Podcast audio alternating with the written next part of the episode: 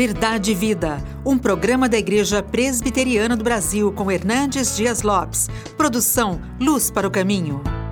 O profeta Isaías, conhecido como profeta palaciano, é também chamado de o profeta evangélico. Nenhum outro profeta foi tão claro e eloquente no sentido de apresentar-nos o Redentor, o Messias, como o profeta Isaías. No capítulo 40 da sua obra, ele trata de uma maneira magnífica sobre a grandeza insondável de Deus. E ele está falando do Messias. É um texto messiânico. Ele fala da majestade divina.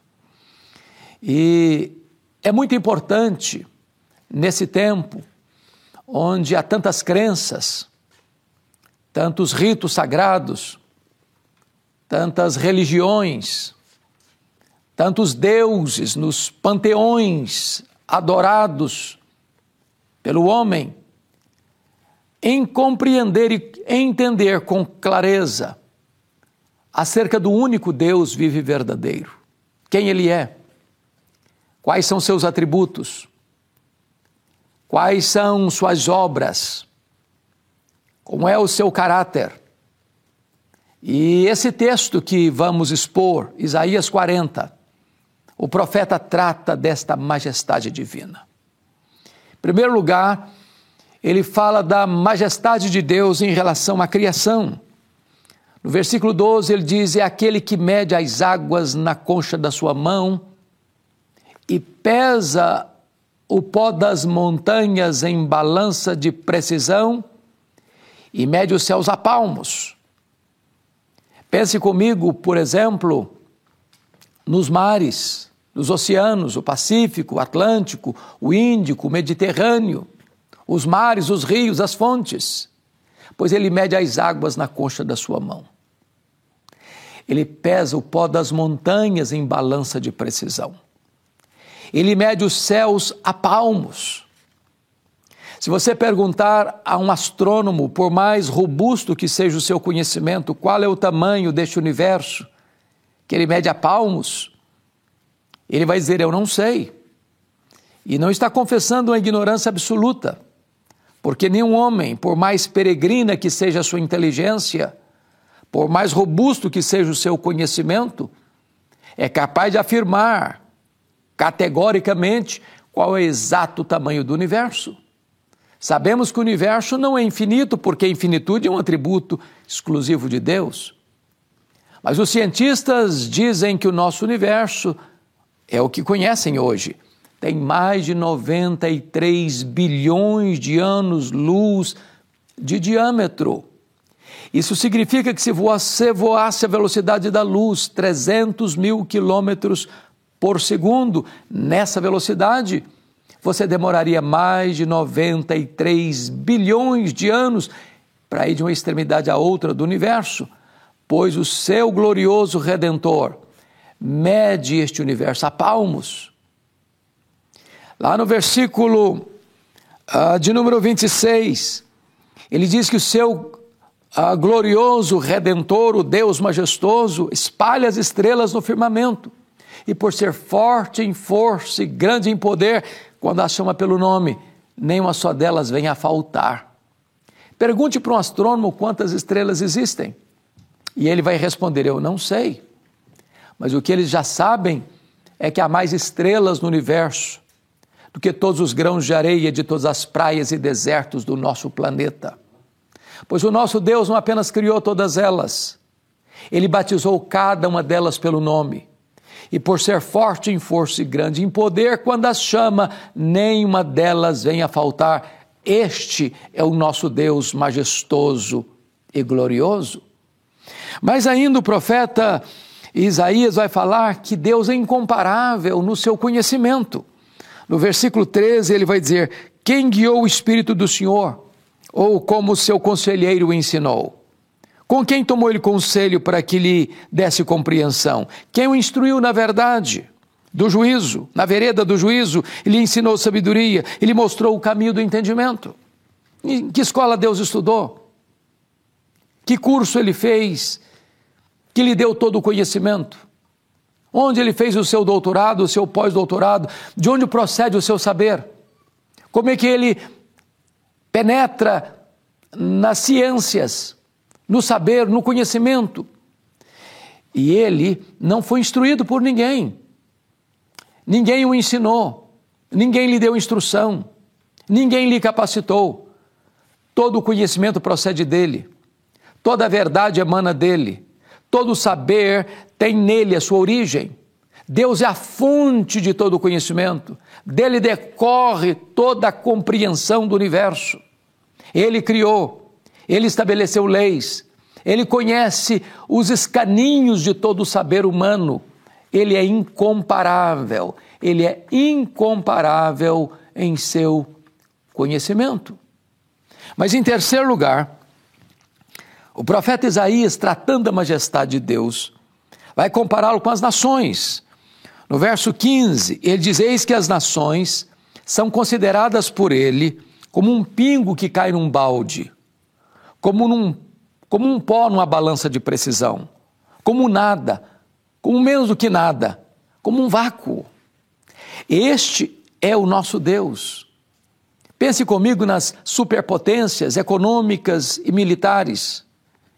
Pense comigo nas grandes históricas nações com seu poderio bélico, pois todas essas nações reunidas, aos olhos de Deus, são como um pingo que cai num balde, como um pó numa balança de precisão, como um vácuo, como nada, como menos do que nada.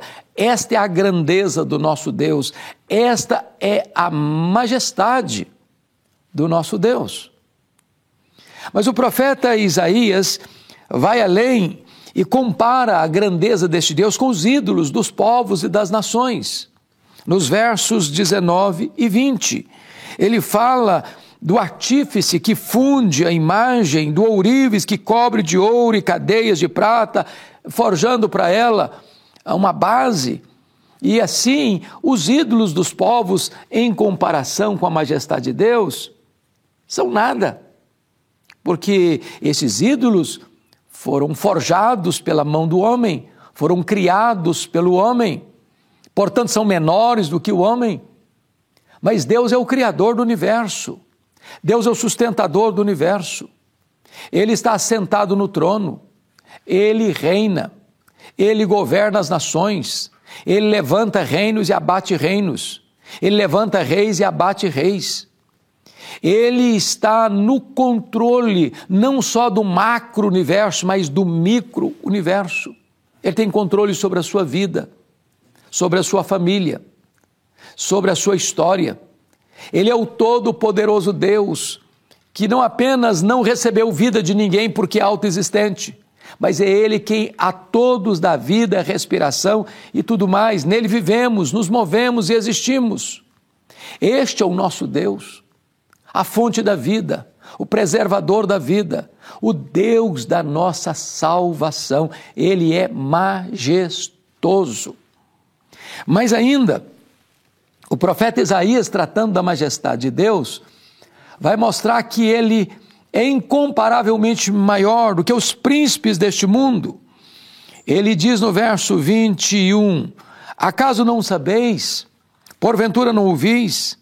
Não vos tem sido anunciado desde o princípio, ou não atentastes para os fundamentos da terra? Ele está assentado sobre a redondeza da terra, cujos moradores são como gafanhotos Ele quem estende os céus como cortina e os desenrola como tenda para neles habitar. Ele quem reduz a nada os príncipes e torna em nulidade os juízes da terra. Onde estão os grandes deste mundo? Faraó, Senaqueribe, Nabucodonosor, o rei Ciro, Dario I, Alexandre o Grande, os Césares de Roma, César Augusto, Tibério César, Calígula, Cláudio, Nero, Domiciano, Décio, Domiciano, onde eles estão? Com seus nomes cobertos de poeira. Mas Deus está no trono, ele reina, Ele governa, Ele é soberano, Ele é o Deus da nossa vida, o nosso Criador, o nosso provedor, o nosso redentor, o nosso protetor, o nosso consolador. Você conhece esse Deus? O Deus Pai, o Deus Filho, o Deus Espírito Santo? Você já se rendeu a Ele? Você já entregou o seu coração a Ele? Você já o professa como Deus da sua vida? Você já entregou todo o seu cuidado nas mãos dele? Pois ele é o único Deus vivo e verdadeiro. Não há outro Deus além deste Deus. Ele é autoexistente, ele é infinito, ele é imenso, ele é eterno, ele é imutável, ele é onipotente, ele é onipresente, ele é onisciente, ele é transcendente, ele é soberano. Ele é bom, ele é misericordioso, ele é justo e ele é verdadeiro. Ele é o nosso refúgio, ele é a nossa fortaleza. Ele é o Deus da nossa esperança, Ele é a nossa justiça, Ele é a nossa paz, Ele é a nossa alegria, Ele é a nossa herança, Ele é a razão da nossa vida. Agora mesmo você pode reconhecê-lo como Deus da sua vida, render-se a Ele e confessar o seu nome e receber dele a própria vida eterna. Eu vou orar com você, eu vou orar por você nesse momento. Deus, eu quero te agradecer o privilégio de abrir a tua palavra e expô-la. E eu te peço que tu apliques esta palavra ao coração daqueles que estão nos assistindo. Assim oramos em nome de Jesus. Amém. Deus abençoe sua vida. Verdade e Vida, com Hernandes Dias Lopes, um programa da Igreja Presbiteriana do Brasil, produção de Luz para o Caminho. Luz para o Caminho, o Evangelho de Cristo através da mídia.